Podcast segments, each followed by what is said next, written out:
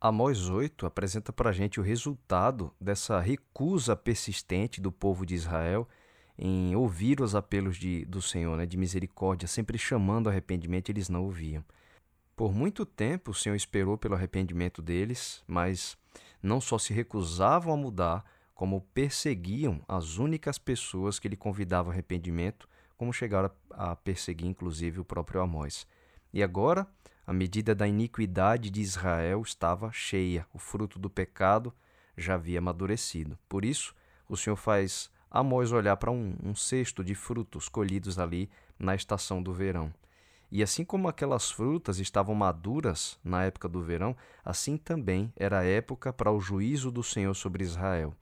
Como dizem algumas traduções sobre o verso 4, como a nova Almeida atualizada, explicando assim: Chegou o fim para o meu povo de Israel, não posso mais ignorar o que fazem.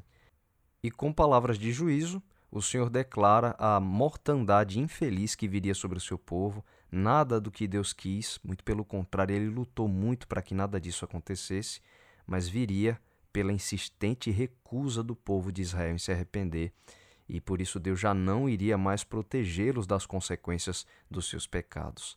Na sequência, Amós começa um bloco no capítulo que explica o tamanho das iniquidades de Israel, de novo, né, porque ele já havia feito isso antes, e como Deus os retribuiria com justiça por causa de tanta maldade. É como se continuamente Deus procurasse justificar para o leitor por que ele permitiu que viesse o juízo sobre o seu povo. Ele é Deus, ele não precisa, mas como ele é muito amoroso, paciente, misericordioso, ele quer deixar claro para todas as pessoas o quanto ele lutou para salvar o seu povo. Então o Senhor revela o desejo de Israel em explorar o necessitado, destruir, ele fala até dos miseráveis da terra, fala do interesse puramente financeiro, à custa da honestidade, vendendo ao pobre com valores superfaturados as coisas mais básicas da subsistência, até comida, e Deus cita até o chinelo para calçar. Era um nível de corrupção que estava esmagando as pessoas mais humildes, oprimindo os mais pobres. E sempre que uma nação chegava ao ponto do não retorno, ou seja, em que as suas iniquidades avançaram tanto que eles não se arrependiam, mas eles exploravam os mais vulneráveis, e além disso, Deus está falando aqui sobre esse aspecto é, da corrupção, mas a imoralidade em Israel estava num ponto absurdo. Então, quando chegava nesse ponto, Deus ouvia o clamor das pessoas exploradas, dos sofredores, dos mais pobres, porque depois de um tempo de esperar pela misericórdia, mas não sendo ouvidos os seus apelos, então vinha o dia do Senhor. Era um dia que chovia justiça sobre a nação impenitente, condenando os ímpios, mas livrando os oprimidos.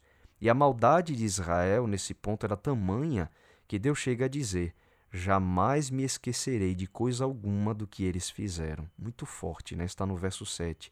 É uma tradução da nova versão internacional. Era muito sofrimento para os mais pobres, especialmente para eles.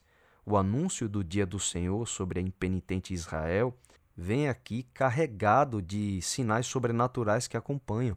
Amós descreve tremores na terra, escurecimento da luz do sol, de forma que o Senhor explica, dizendo assim: Farei que o sol se ponha ao meio-dia e entenebrecerei a terra em dia claro. As festas que eles tanto faziam agora se converteriam em luto e as canções seriam convertidas em lamentações. Esses elementos de festanças e músicas foi algo que Amós já havia comentado antes, da indiferença do povo de Israel. Mas agora toda aquela preguiça e indiferença dos israelitas para com o que os seus pecados estavam causando, isso tudo se converteria em angústia para eles mesmos.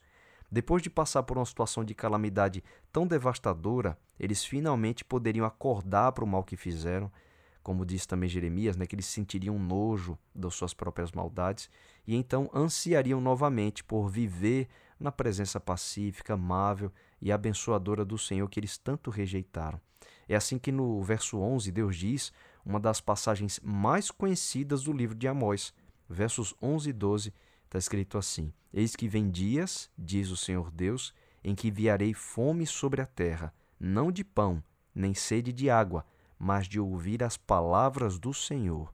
Andarão de mar em mar e de norte até o oriente, correrão por toda parte, procurando a palavra do Senhor e não a acharão. Eles se recusaram a ouvir o Senhor na época em que eles poderiam reverter a situação, mas depois olhariam para tudo que perderam e entenderiam que sua vida estava, na verdade, e sempre esteve em fazer a vontade de Deus. E esse entendimento lhes daria fome, lhes daria sede, mas não de pão e não de água, mas de ouvir as palavras do Senhor. E é sobre o reconhecimento de que a gente vive pela vontade de Deus que lá em Mateus, no capítulo 4, versículo 4, Jesus repete as palavras que foram ditas por Moisés em Deuteronômio, no capítulo 8, versículo 3, que diz o seguinte: Não só de pão viverá o homem, mas de toda palavra que procede da boca de Deus.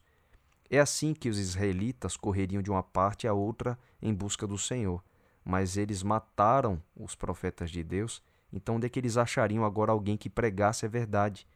naqueles sacerdotes idólatras do bezerro de ouro?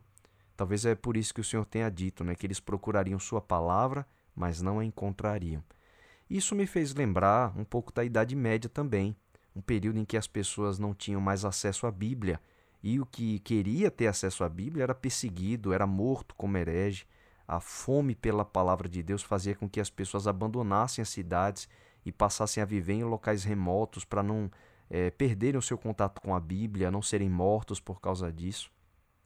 E é interessante que o livro de Apocalipse ele retoma as profecias de Daniel sobre essa época da Idade Média, as atuações da Igreja Romana ali é, simbolizadas pelo chifre pequeno, para nos dizer que aquele poder que no passado perseguiu e matou o povo de Deus, ele vai se levantar de novo no tempo do fim. Agora, imagine a angústia que será não ter mais acesso livre à palavra de Deus numa época como essa. Quantas pessoas que hoje vivem como o povo de Israel vivia na época de Amós, sem preocupação alguma com o estado da sua salvação, inertes, se espreguiçando na cama do pecado, enquanto se aproxima rapidamente o dia do Senhor. E quando estivermos perto do fim e o acesso à palavra de Deus for removido como foi naquela época, quanta dor não será não ter mais a Bíblia para ouvir novamente das suas promessas, do carinho de Deus, da instrução do Senhor de como vencer o pecado, de como se render de novo a Jesus, as pessoas correrão por toda parte procurando a palavra do Senhor e não a acharão. É muito forte isso. O valor que nunca deram à Bíblia será mais precioso do que o alimento diário, mas por tê-la rejeitado por tanto tempo, agora já não a encontrarão mais. Quanta angústia será viver no mundo onde a Bíblia não pode ser achada. Amós 7 então nos arremete para o dia do Senhor, né, que nos aguarda no tempo do fim. A volta de Jesus será o grande dia do Senhor para o mundo inteiro, o dia de justiça para a terra e de libertação para os oprimidos pelo pecado e por esse mundo. Estamos nos preparando para esse dia? Temos hoje fome e sede da palavra do Senhor para estarmos por ela alimentados o suficiente para esse dia quando ele chegar? Ou só vamos procurar a palavra de Deus quando já for tarde demais? Essas são algumas reflexões importantes que a gente pode extrair de Amós capítulo 8.